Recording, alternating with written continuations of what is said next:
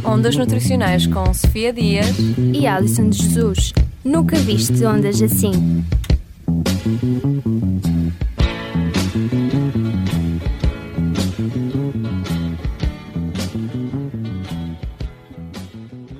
Ora viva, eu sou a Alison e cá estou eu para mais uma emissão do Ondas Nutricionais na Engenharia Rádio, a tua rádio.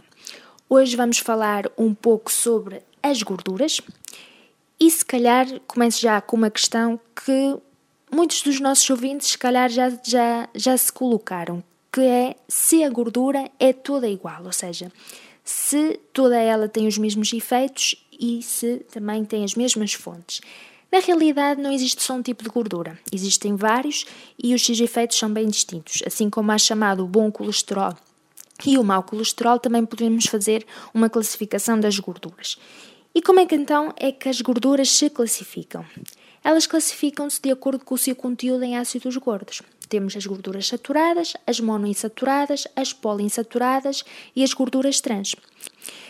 Esta emissão então vai ser dedicada às gorduras. Vamos falar um pouco sobre cada tipo de gordura, em que consistem, onde, onde é que as podemos encontrar e também vamos falar um pouco sobre a gordura ideal para fritar e também sobre uma gordura que está a ser testada, uma gordura sem calorias. Será que é possível termos uma gordura sem calorias? Ora, fica atento a esta emissão, fica ligado connosco. Para já, Marvin Gaye, Got to Give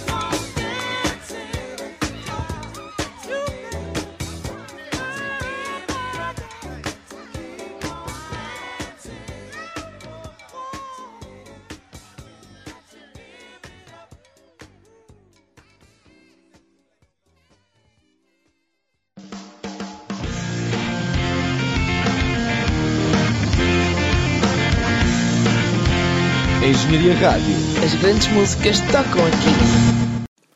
Falando então um pouco das gorduras saturadas, estas são reconhecidas geralmente por serem sólidas à temperatura ambiente e são gorduras eh, predominantemente constituídas por então ácidos gordos saturados. O seu consumo excessivo está associado ao aumento do, do colesterol, particularmente o colesterol LDL, que é, é conhecido como o mau colesterol, e assim sendo o aumento do risco de doenças cardiovasculares. E quais são os alimentos então que são ricos em gordura saturada? Onde a podemos encontrar? Na manteiga, natas, nos queijos gordos, nos produtos de charcutaria e salsicharia, por exemplo, salsichas, alheiras, chouriços, morcelas, entre outros, a banha de porco, o óleo de palma ou óleo de coco e a gordura da carne de vaca, do cabrito, entre outros tipos de, de carnes. E relativamente às gorduras monoinsaturadas, estas eh, a temperatura ambiente são líquidas e solidificam quando são submetidas a temperaturas muito baixas e são constituídas predominantemente então por ácidos gordos monoinsaturados. Estes ácidos gordos são os que o nosso organismo tolera melhor, ou seja, o seu consumo está associado à diminuição do mau colesterol, ou seja, do colesterol LDL, e à manutenção da integridade das nossas células.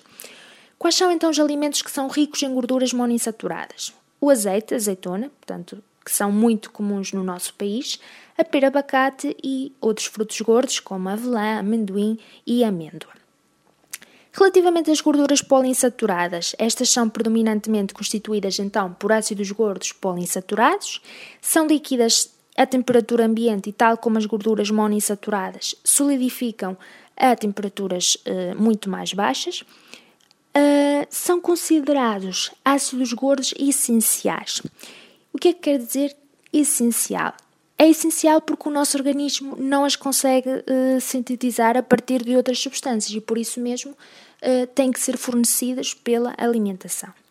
Entre os ácidos gordos poliinsaturados temos os ácidos gordos da série ômega 6 e os ácidos gordos da série ômega 3, que se distinguem com base na, na sua estrutura química e nas diferentes funções que, que cada um desempenha. Relativamente aos alimentos em que estão mais presentes, temos os óleos vegetais, os frutos oleaginosos, os cereais integrais e as suas sementes e a gordura do peixe gordo, como é o caso do salmão, do atum, da cavala, da sardinha, entre outros peixes gordos. Já de seguida vamos uh, falar um pouco sobre qual a melhor gordura para fritar. Para já ficamos com os mousse uprising.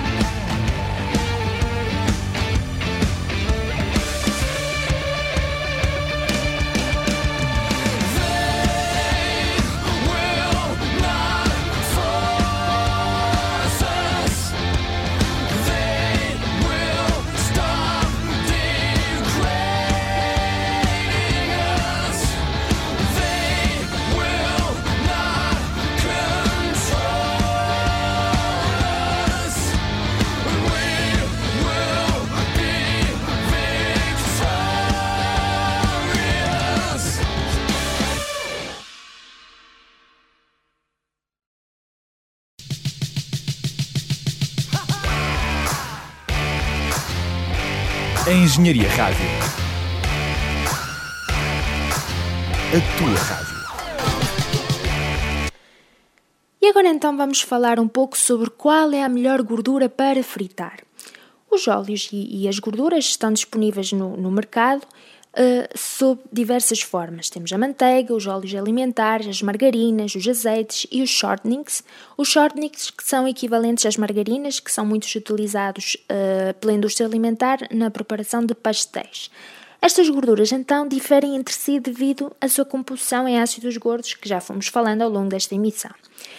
Uh, a fritura está sempre associada a uma temperatura elevada, o que provoca então eh, a degradação das gorduras. Para nós reduzirmos a sua degradação, é então muito importante termos alguns cuidados, nomeadamente a temperatura não deve ultrapassar os 180 graus. Portanto, nós aconselhamos a utilizar então um termómetro para fazermos o controle da temperatura. Após a fritura, é importante que remova as partículas que ficam no óleo e use sempre o papel de cozinha para absorver a gordura que ficou no alimento. Logo que o óleo apresente bolhas de espuma, que fica com um aspecto chaporoso e escuro, deve ser substituído na sua totalidade. Não deite o óleo usado no esgoto, guarde em garrafas de plástico fechado e deposite num oleão ou, em alternativa, coloque as garrafas fechadas no lixo doméstico. Portanto, também temos que pensar um pouco no ambiente.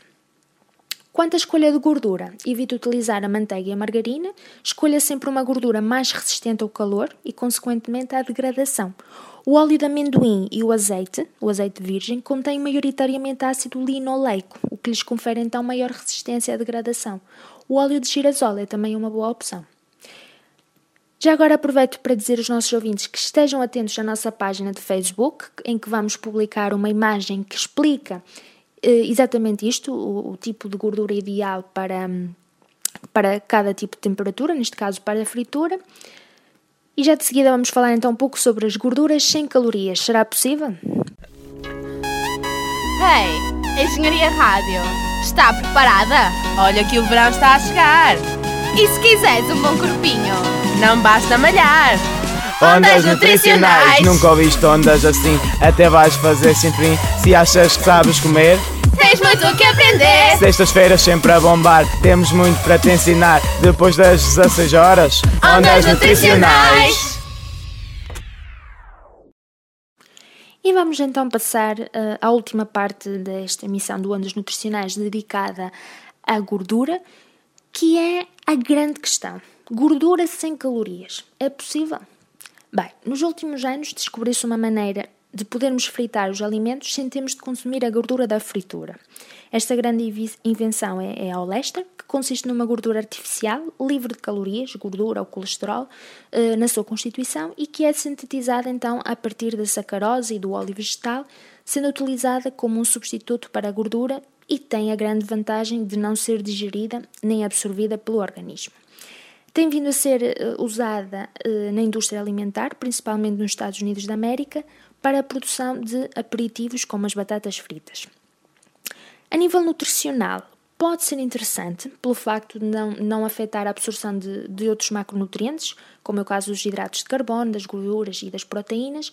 No entanto, prejudica a absorção de vitaminas lipossolúveis, que são essenciais, vitamina A, D, K e E, uma vez que estas são eliminadas juntamente com, com as gorduras.